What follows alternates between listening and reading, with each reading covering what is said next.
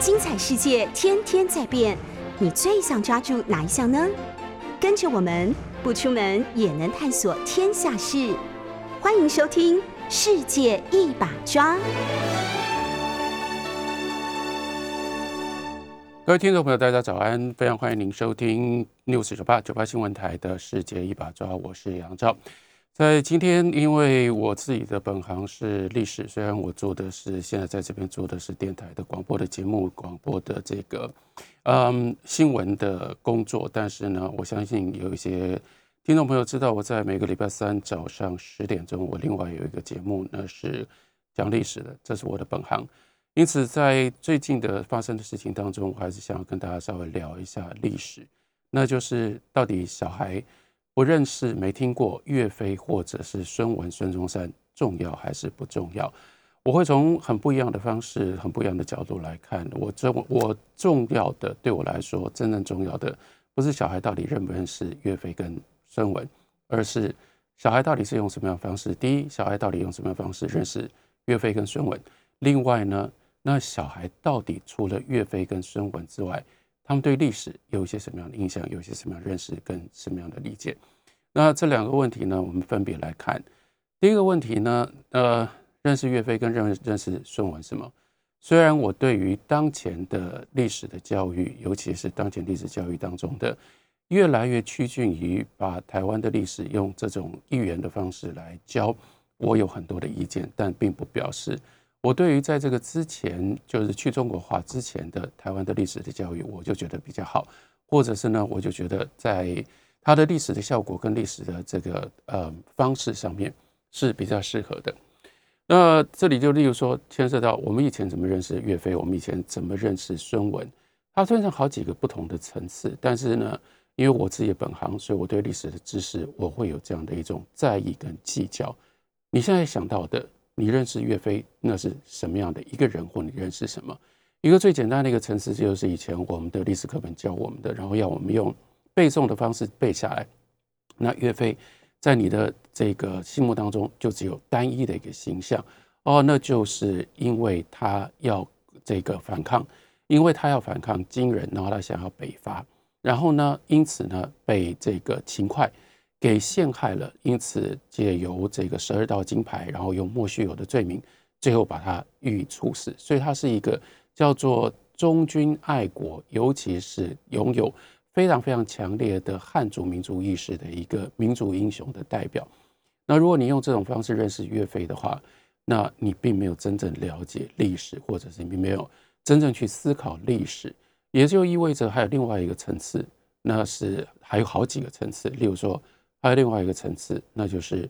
岳飞真的是这样的一个人吗？或者是我们在史料上，其实从史料上，我们都没有办法真正讲到说，哦，所谓的一定是客观的、绝对不能够被推翻、不能被质疑的事实到底是什么？因为历史的史料就是经过了各式各样不同的时间当中各种不同的因素的影响而被改变过，这个我们没有办法还原。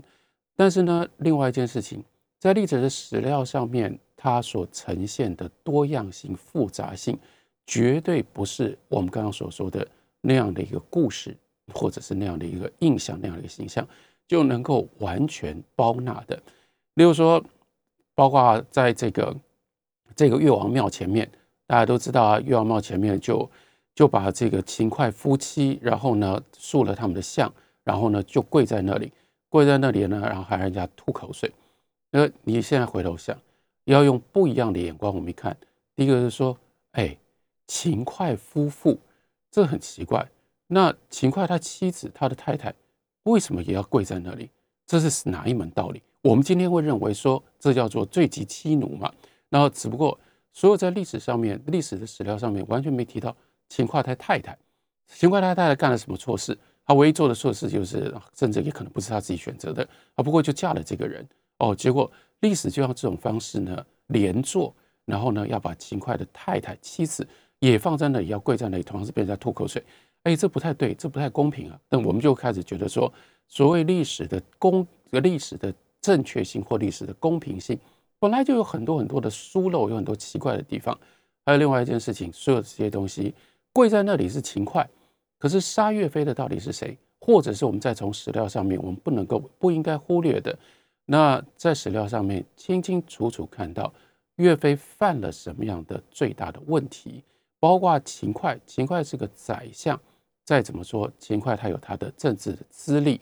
那今天我们就把当把秦桧就用小人这两个字，或者是奸臣误国这四个字就统纳在一起。那一个人的一生真的有这么容易就啊彻头彻尾都是这样的小人，都是这样的奸臣误国吗？比如说，如果我们愿意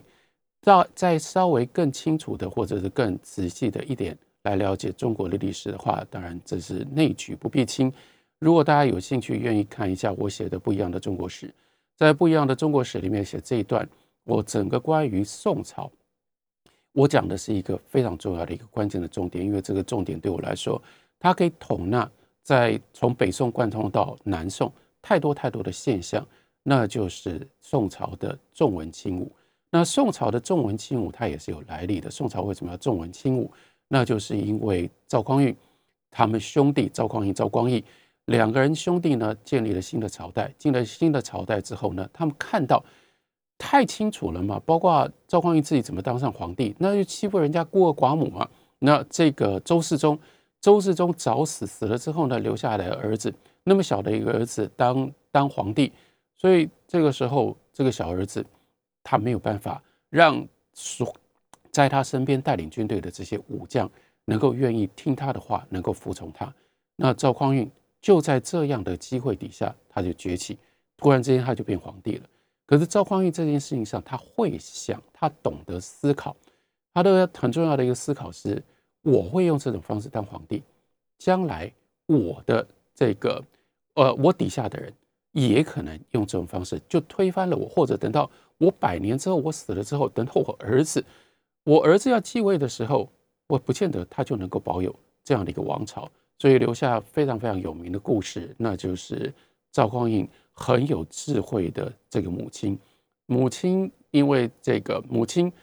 念之在之，一直不断的提醒赵匡胤，就是说，如果你有什么样的不测，记得你的皇朝、你的皇位要传给你弟弟，不要传给你儿子。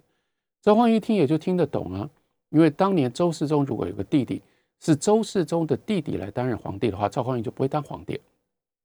所以因为这样，但是我说赵匡胤在中国历史上他最重要的一个地位，对我来说，那就是他思考了从这是很长远的，从唐代唐唐从张中唐以下这个整个藩镇割据，然后一路贯穿到五代，到处都是武人呢，都是这些武将们，武将们用这种方式打打杀杀，永远没有了局。所以赵匡胤要彻底解决这个问题，他彻底解决这个问题。他有他了不起的策略，虽然他自己是一个武将，他是武人出身，但是他就再也一定要确保武人不能拿到足够那么多的权利。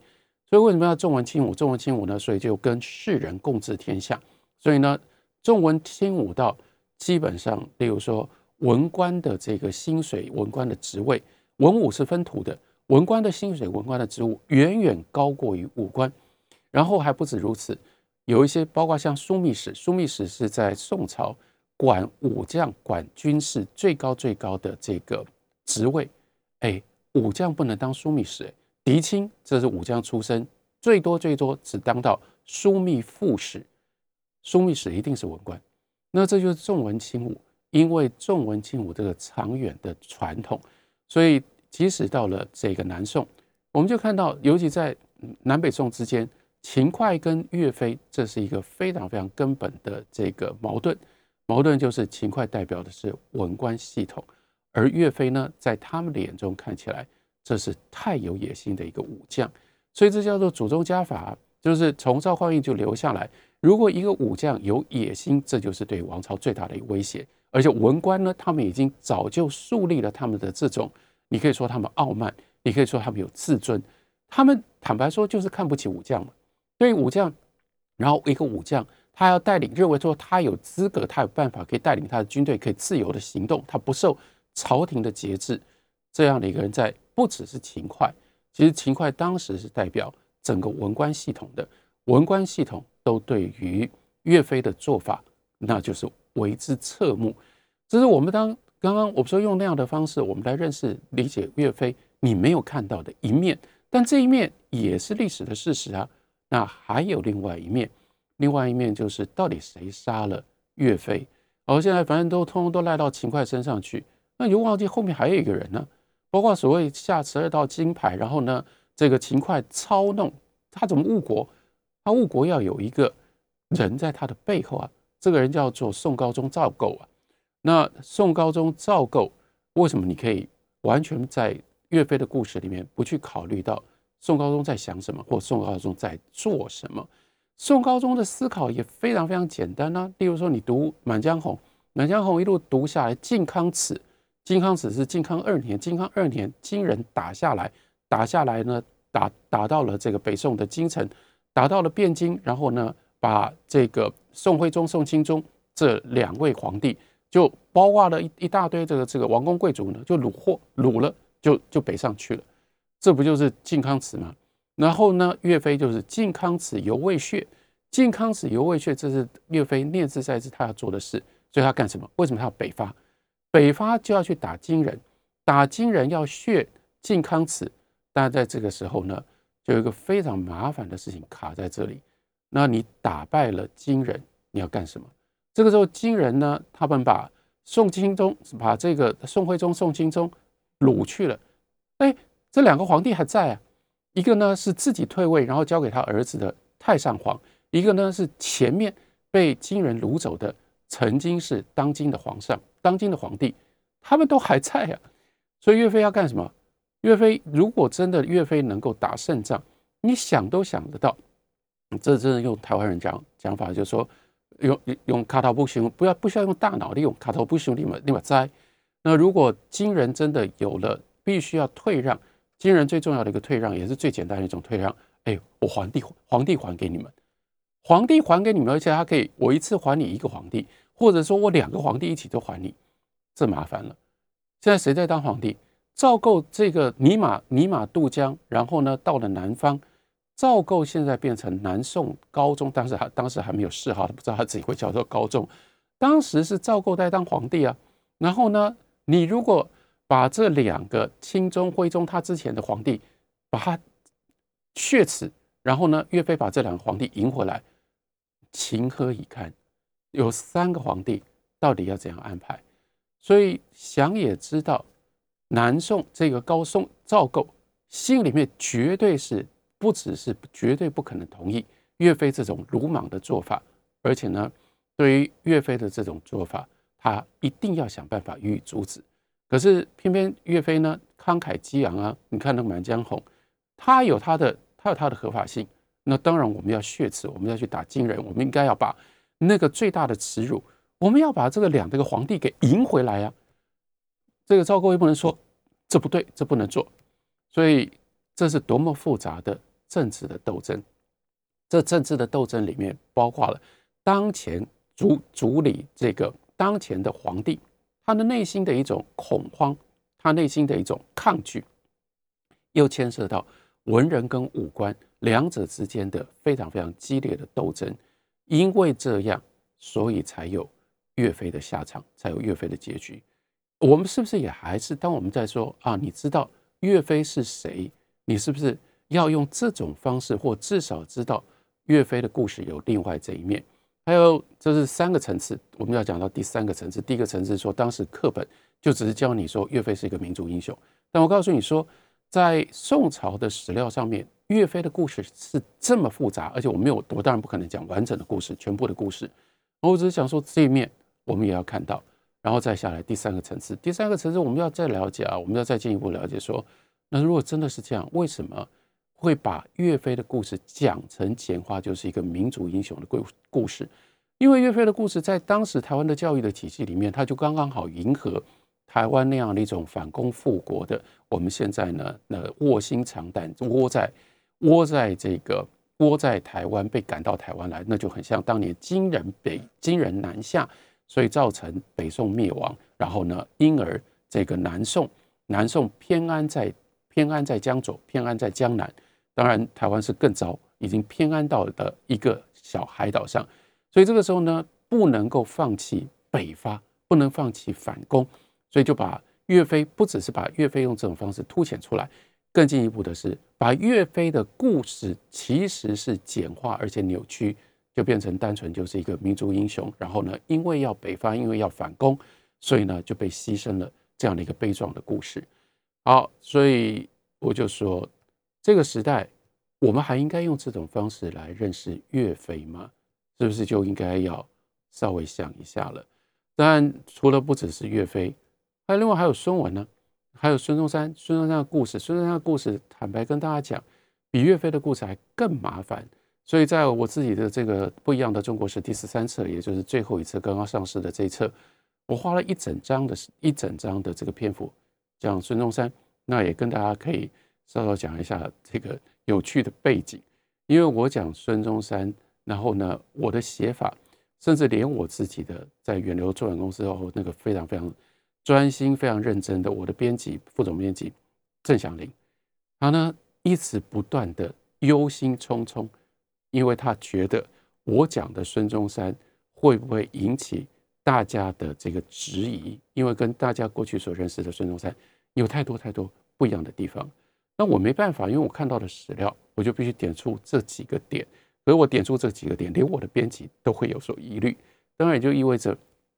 我们我认识孙中山的方式，跟大家所听说的、知道的叫做国父孙中山，非常非常不一样嘛。比如说，第一件事情，我所看到的，我认为你要了解孙中山，你一定要了解孙中山是一个侨，孙孙中山是一个华侨。他呢，虽然是出生在香山县，然后呢，但是呢，很小的时候就被送到檀香山去了。他在檀檀香山长大长大的，而且他在檀香山长大，他在檀香檀香山的侨侨居地，在他哥哥这个孙德明他们的侨居地侨民当中长大，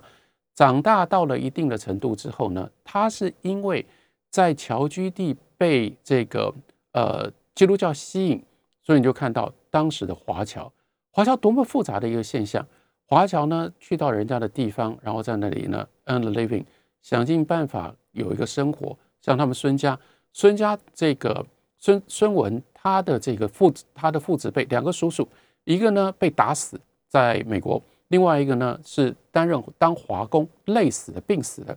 都死在美国，但是并没有阻止他们继续想办法去到檀香山，去到美国。但是他们到那里。去在人家的社会里面，然后呢，得到了一个得到了一席之地，得到了一个工作，在那里辛苦的生活，他们却抱持这个非常非常强烈的中国人的意识，而且有时候他们的这种中国人的意识比中国人还要更强烈，就是说在中国的中国人更强烈。所以孙中山为什么？孙中山想要改信基督教，想要加入基督新教的教会，他哥哥跟他的家人就吓得要死，然后呢，绝对不可以。因此才把他送回广东，然后叫他去香港，让他就去香港念书。所以接下来孙中山到香港去念书，然后到后来一度在澳门，他根本没有受过我们所说的叫做中国传统的教育。这是孙中山的第一点。孙中山的第二点，那我在我自己写历史的时候，就是追索为什么孙中山，例如说我们讲说他成立了兴中会之后，兴中会第一次的这个起义失败了之后。接下来，孙中山就开始流亡。孙中山流亡，一直到这个一九一九一九年的一九一一年，一直到一九一一年辛亥革命爆发，孙中山绝大部分的时间都在海外。他是一个在海外流浪的一个人，这样的一个长期之间在海外流浪，那我们却还是要相信，或我们还是就是印象当中，他领导了十次革命。前面的十次革命呢，通通都是失败，而且还第十第十一次，他领导了这个辛亥革命，所以辛亥革命成功了，因此他变成我们的国父。你不觉得光是这个很简单的事实都有点不太对劲？他如何遥控？然后事实上他真正参与，就是他真正有踏入到中国土地上，然后呢参与他的革命行动只有一次，除了就是加上第一次的广州起义，只有两次。哎，他怎么遥控领导？所有的这些革命的行动，然后如果说他，所以另外一件事情是，我们在认真的去考索辛亥革命爆发的时候，那这个呃孙中山在哪里？孙中山根本不知道辛亥革命发发生了。那个时候在那个时间点上，他在美国，他在火车上，他在火车呢，他在在火车搭着火车呢，要往科罗拉多去科罗拉多州，要去 Denver，要去丹佛城，他的路上，所以到后来他也是看了美国的报纸，他才知道在武汉爆发了我们后来称之为叫做辛亥革命这个事件。但是我们就说他是辛亥革命的领导者。光是这些东西都都是坦白说，你回到史料上，不见得就对不上，因为对不上，所以对我们对于孙中山的这个认识跟理解，我们就必须要换不一样的角度，还是一样不一样的层次。以前的这个层次啊，你认识孙文是谁？那就是你一定要知道孙文就是我们的国父。OK，那我孙文是国父，这是个头衔。从孙文作为国父这个头衔，接下来引发对我来说。是两个重要的问题。第一个，孙文的国父的头衔是如何来的？他是有来历的嘛？不可能，他他生下来以前，我们读历史的时候，最大的问题、最麻烦的是，好像读读起来就是哦，孙文生下来就是国父，就像蒋介石生下来就是民族这救星一样，不可能嘛？我们在历史上面最重要的一件事情，我们就是弄清楚一件一件事情的来历。这个人从香山。这个出生了之后，然后在海外成长，然后后来呢，这个呃参与了或者是加入了在当时的这个革命派，为什么最后他能够崛起而得到了国父的这个头衔？还有我们讲这个对照当时的这个史实，他有十几年时间一直流亡在外，为什么等到中华民国成立的时候，一九一二年的元月是由孙中山担任临时大总统，而且当时。孙中山为什么会有这样的一种名声跟这样的一种资历？这是了解历史的，对我来说，这才叫做正确的方式。你不能光是就是记一个名字，然后呢就记这些头衔或记课本所给予你的这些固定的说法。历史比这个要复杂太多，历史也因而比这个要有趣的太多了。您所收听的是 News 九八九八新闻台《世界一把抓》，我是杨照。讲到说，到底呃，小孩现在在这个，他们不知道岳飞或者是不知道孙文有什么样，到到底我们怎么看这件事情？刚刚讲到了，说我比较在意的是，如果你要真的要知道岳飞，知道孙文，就请你把它放到那样的一个历史的复杂的环境当中去认识一个复杂的多面向的岳飞跟孙文，这才是我们看待历史的方法。那不过另外再下来呢？我要追究的，或者是我所在意的是，好，如果现在的小孩他们在历史上面，他们不认识孙文，他们不认识岳飞，那他们认识什么？这里就牵涉到另外一件事情，是我们在快速的这个历史教育的这个转折的这转变的过程当中，包括讲到本土化啦，讲到去中国化啦等等。好，我们现在在讲台湾史，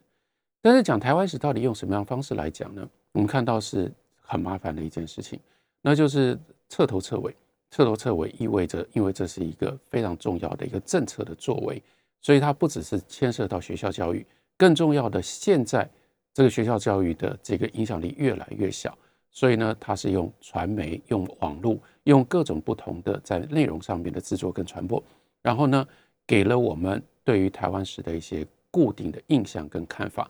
比如说现在小孩呃，不只是现在小孩，现在。一般在台湾社会生存生活的这些，大家对于台湾的历史到底认识什么？你可以看得到，最近的五年、十年来，当我们讲到台湾历史，最清楚的几个主题，其中的一个主题呢是白色恐怖。也就是说，今天讲到台湾历史，尤其讲到台湾的这个战后的历史，一九四九年之后的历史，马上跳上来，大家会认为最需要知道或必须要留下最深刻印象的，就是白色恐怖。白色恐怖当然是一件重要的事情，但是好像我们也不应该用白色恐怖、用转型正义刮纳括这个包纳所有的这七十年来台湾历史的所有的内容。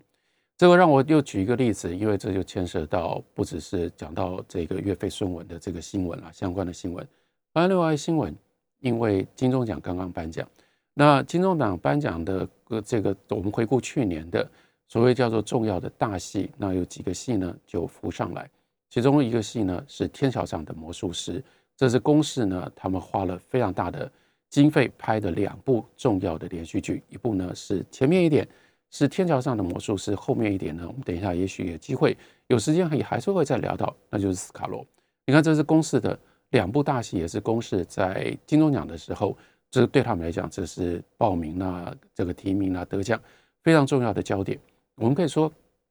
这两部戏本来就是金钟剧嘛。好，那如果我们就看这个金钟剧的表现如何，当然我不是要讲。他们到底得了多少提名？到底得了多少奖？而说你回到这个戏，这个戏这两部戏，你就会发现这两出重点的大戏，嗯，跟包括公式他拍的其他的这个这个没有这么大经费的其他的戏有什么差别？这两部戏都是历史剧。然后呢，这两部戏，你来我们先看《天桥上的魔术师》啊，这两部戏当然他们都很厉害，他们都有重点，他们都有噱头。天桥上的魔术师的重要的噱头是中华商场，然后呢花了八千万去重建一个巨细靡遗的，按照当时所留下来的照片，然后重建了一个那一段这个中华中华商场，尤其是二楼的那个情景。OK，这个是一个很大的成就，当然也因为这样就得到了这个项目得到了金钟奖。但是我们接着要看说，毕竟那就只是一个场景，是把那个在那个场景当当中你要。你要放你要放进什么样的戏剧的内容？然后这里又不得不又不得不特别提到，包括他为什么叫做《天桥上的魔术师》，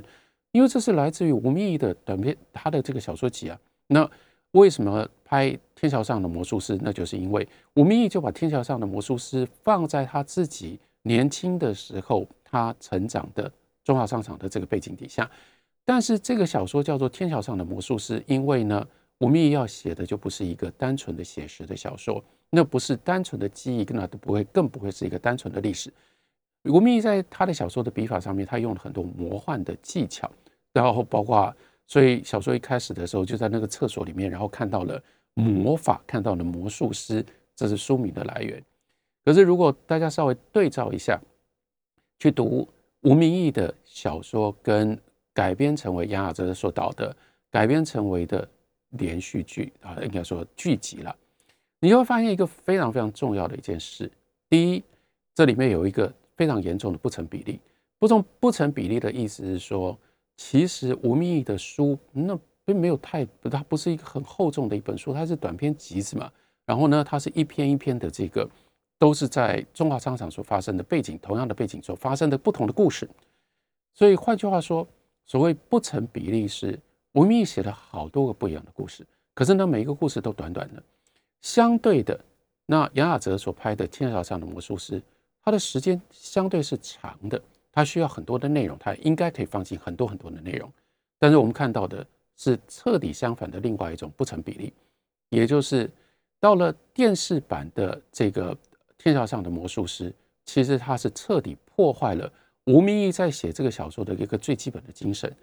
那就是。让我们眼花缭乱，然后在那个短片一篇一篇的短片当中，帮我们放了这么多当时台湾社会的介于真实跟虚构、介于写实跟魔幻当中的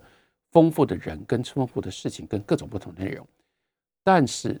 等到变成电视版，而且呢花了这么大的力气，不只是拍了这个电视剧，接下来呢动员了网络大为宣传，我相信很多人都被动员，都被宣传到，也都看了这个戏嘛。那但是这个戏呢，把所有的力气通通都放在呈现白色恐怖，那跟原来的小说一来一方面是高度的集中跟高度的简化，另外是高度的渲染，所有其他故事这个时候都不重要了，最重要的就是要让他感受到说啊，那时候发生在中华商场就是那个可怕的那种白色恐怖思想管制，然后各种不同的思想的警察，然后这里所产生的就是政治迫害。这就是我刚刚讲的。我们今天遇到，当讲到台湾历史的时候，让我非常不安，也让我非常不舒服的一件事情，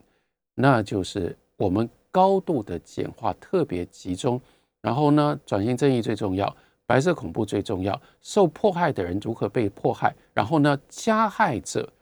这个时候我们应该如何来刻画他们，甚至我们用什么方式来指责他们，就变成好像是这个时候。在这个台湾历史上面，最值得每一个人都要认识，尤其最值得我们下一代一定要知道的一件事情，这样的一种对台湾历史的呈现，对于当前的这个政权，因为这个政权是民进党，民进党的前身是党外，党外是台湾的反对运动。那台湾反对运动所针对的就是当时主政的国民党。所以你从这个脉络上面来看，用这种方式呈现台湾的历史，对当前的这个统治者，对当权之握有政权的民进党是有高度帮助的。但是，对于我们要建立台湾作为一个更健康的、更多元的一个社会，让大家了解台湾之所以有今天，是如何从那样的一个威权，我然后我们我们用我们靠着什么样的努力，因为哪一些因素。一步一步的让我们自己把自己打造成为一个多元的社会，这样有帮助吗？刚刚好，非但没有帮助，而且他的他的价值观是彻底相反的。把好不容易打造出来的这样的一个多元的，这个多元的就是来自于历史，就是这样的一个历史的过程、历史的脉络，我们就应该用今天的这样的一个多元的事实，回头去看台湾的多元的来源在哪里。我们今天不是这样，我们今天在这种社会的教育、社会的宣传上面。我们讲到历史，我们就希望包括之前这个一度大卖的那个的那个电影《返校》，《返校》同样的这个问题啊，都是每次要呈现台湾的历史，现在就是理所当然。而且呢，这种这种题材，它就必然能够得到国家政府的支持，然后有了国家政府的支持，再加上当前的这种社会的环境，它就得到了这样的一种加强。哎呀，它也能够卖座。所以既能够得到资源，又能够得到观众，何乐而不为？大家都去干这个事情。你看那返校，返校有就是把这整件事情集中，然后就呈现。那个时候其实里面非常非常多的东西都是错误的，但是就让我们觉得说，哦，在我们回头看台湾的台湾的历史，最重要的一件事情就是白色恐怖。而我们在讲白色恐怖的时候，白色恐怖最可怕的事情就是警种，就是监视。就是这个呃读书会啦，然后呢思想管制啦等等，从学校一直到社会，这是台湾历史不应该被磨灭，一定要被记得的其中的一页。它不是台湾历史的全部，它现在已经被过分的放大，以至于每次讲到台湾历史的时候，就只有这些少数的内容会被凸显出来，这是其中的一个大的问题。同样仍然是金钟奖，金钟奖呢，所以就另外牵涉到。我们说公司的这两部大戏，另外一部大戏是斯卡罗。那斯卡罗呢，又反映出来另外一个表面上看起来好像是比较是属于多元性的。所以斯卡罗在这上面他的表现，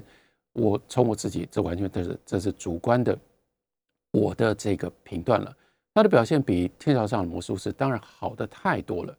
不过这里面又产生了另外一个问题，斯卡罗呈现的是另外一件事情。那就是特别强调台湾的族群多样性，可是，在强调台湾的族群多样性的时候呢，就特别小心翼翼的，是凸显台湾的原住民。然后，所以呢，原住民原住民应该得到更多的 representation，应该有更多的这个表现表达，让大家认识，感觉到台湾是有原住民的文化，有原住民文化是台湾的文化，台湾历史非常重要的一部分，这个没问题。这是。就我刚刚讲说，你要呈现的，至少你呈现的是台湾的多元的这个面貌，而不是把台湾予以简化，把它变成一元性的。可是斯卡罗有斯卡罗非常严重的问题，斯卡罗这个严重的问题，也就让我们清楚的感受到说，今天在讲台湾的历史，台湾的历史要从台湾的历史发展出台湾的历史小说，再从台湾的历史小说发展出历史剧，一来我们在这方面。我们的基础其实，我们的我们的发展非常非常的薄弱。二来呢，在这样的一个薄弱的基础上，很多人都太过于轻忽轻视，这到底有多么难？我们对于像从牵涉到廊桥、牵涉到廊桥、牵涉到牡丹社事件的相关十九十九世纪这一段十九世纪中叶的这段的历史，我们要把这段历史弄清楚，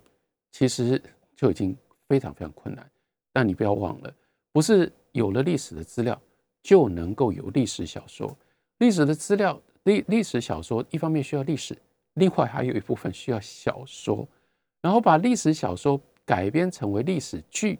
又比历史小说光是写历史小说要难得多了。难在哪里？这一层一层的难。我们回来休息会儿。你所收听的是九八新闻台，这个你现在所收听节目是《世界一把抓》，我是杨照。那我们在九八新闻台的 YouTube 频道也有直播，也欢迎大家可以看直播。今天就在跟大家讲说，呃，因为这是我的本行，所以对于历史在更进一步的历史小说、历史剧，我们看到在金钟奖颁奖，然后所以呢，回头让我们还是又想到，在在在这个之前不久。曾经让大家这个呃整个社会上面引起非常非常多的注意的斯卡罗大戏，那我相信大家看完了这个斯卡罗之后，也有很多很多的讨论。那这是完全是我自己个人的看法。我觉得斯卡罗最严重的一个问题就是内容不足，他没有办法撑起这个十集的时间。但是我们更进一步的探索说，那为什么斯卡罗会内容不足呢？这就是一个大问题，大问题也就意味着，我不是要告诉大家说，那因为曹瑞元他没有拍好，或者呢是因为这个呃单纯单纯只是编剧出了什么问题，但是编剧出了非常非常严重的问题，或者是公司出了什么样问题。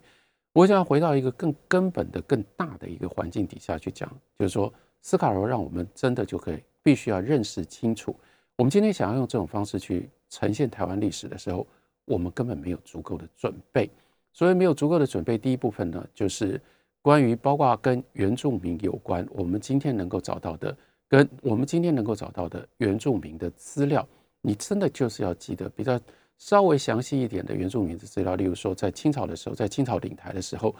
关于原住民的资料一来非常非常少，第二，因为它通常都不是来自于调查的结果，所以它的那个可信度非常非常低。所以，如果你今天要对台湾的原住民要更深刻、更清楚的一个认识，你最早能够找到的，基本上就是日本在一九一八九五年在台湾开始要建立它的殖民统治的时候，他们开始进行的调查踏查。所以我会特别推荐大家说，你要知道这个原住民的这个源头，我们对原住民的这个历史跟文化的源头的认识。就真的非常非常悲惨啊！因为这个时候你要去看的是伊能家矩，你要去看的是鸟居龙藏，你要去看的是深丑之助。那我会特别推荐像是杨南俊先生他这个译著的这一这个四本书，最近远流出版公司出了这个典藏典藏版。那你去看他他们的这个系列，称之为叫做《台湾调查时代》。台湾调查时代，包括你去看伊能家矩，伊能家矩当时在调查台湾的平埔族。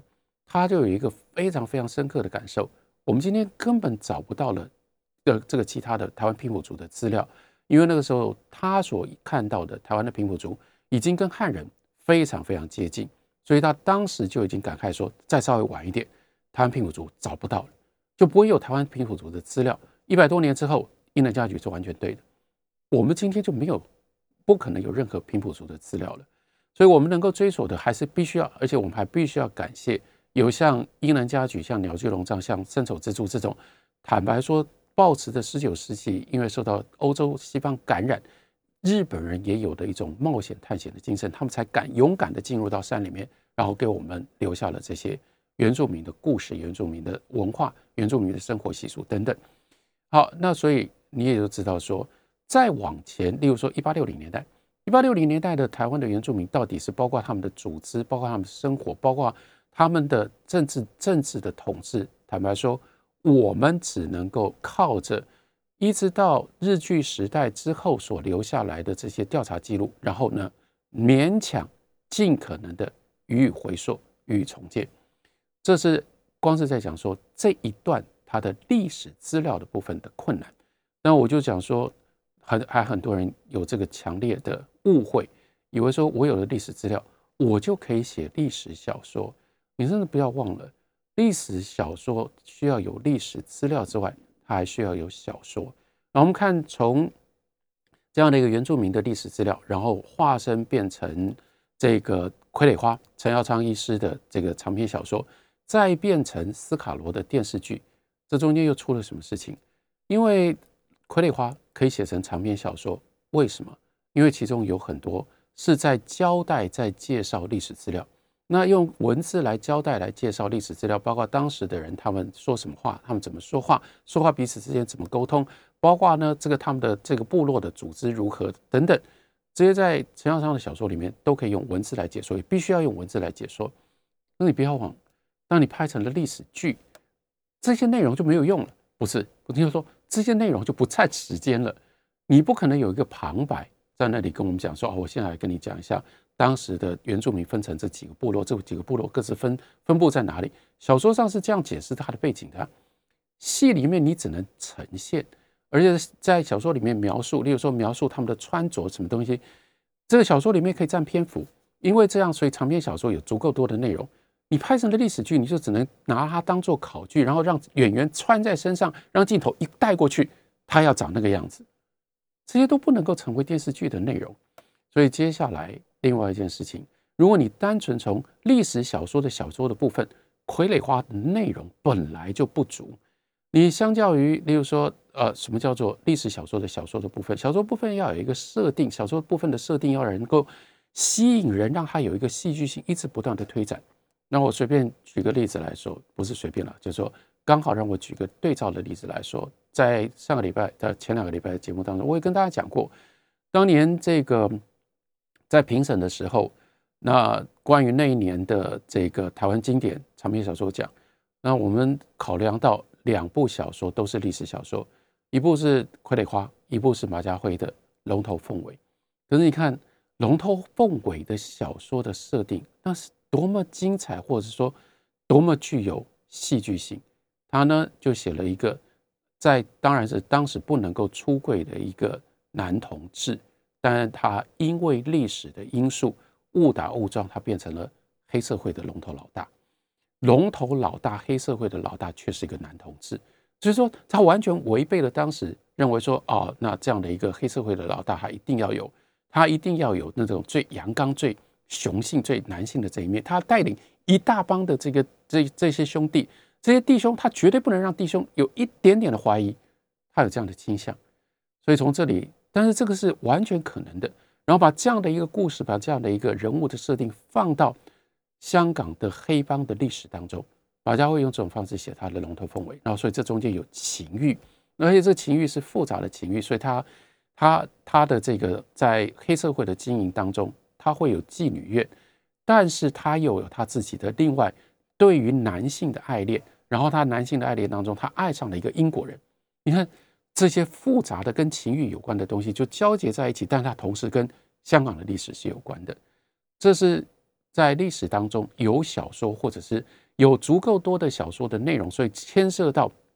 在马家辉的小说里，牵涉到他周围的所有这些人的故事，就可以一直不断一波又一波的推展出来。那就有很多的戏，那那些戏就有足够的多的戏剧性的内容，使得马家辉不只是可以写《龙头凤尾》，他接着《龙头凤尾》之后，他有后面后面又写了《鸳鸯六七事》，这是三部曲当中的第二部，或者是说经典的历史小说，像是 Umberto Eco 的这个《玫瑰的名字》，《玫瑰的名字》里面设定是在十四十十四世纪一三二七年所发生的一件事情，在修道院里。然后在修道院里发生了一件谋杀案，却是由一个叫圣方济的修会的教士，一个聪明的修会的教士呢，他刚刚好来到这里带了一个小徒弟，然后呢，他们在这里要放在那个非常非常细腻的十四世纪的那个修道院的环境里面去解答、去探测出这样的一个谋杀案、凶杀案，所以这里都有一个小说的丰富的内容。因为有小说的这样的丰富的内容，所以他等到他改编成为戏剧的时候，戏剧的每一个人物，他可以一方面回到这个历史的本历史的这个架构底下，另外一方面，他有足够多的戏剧性。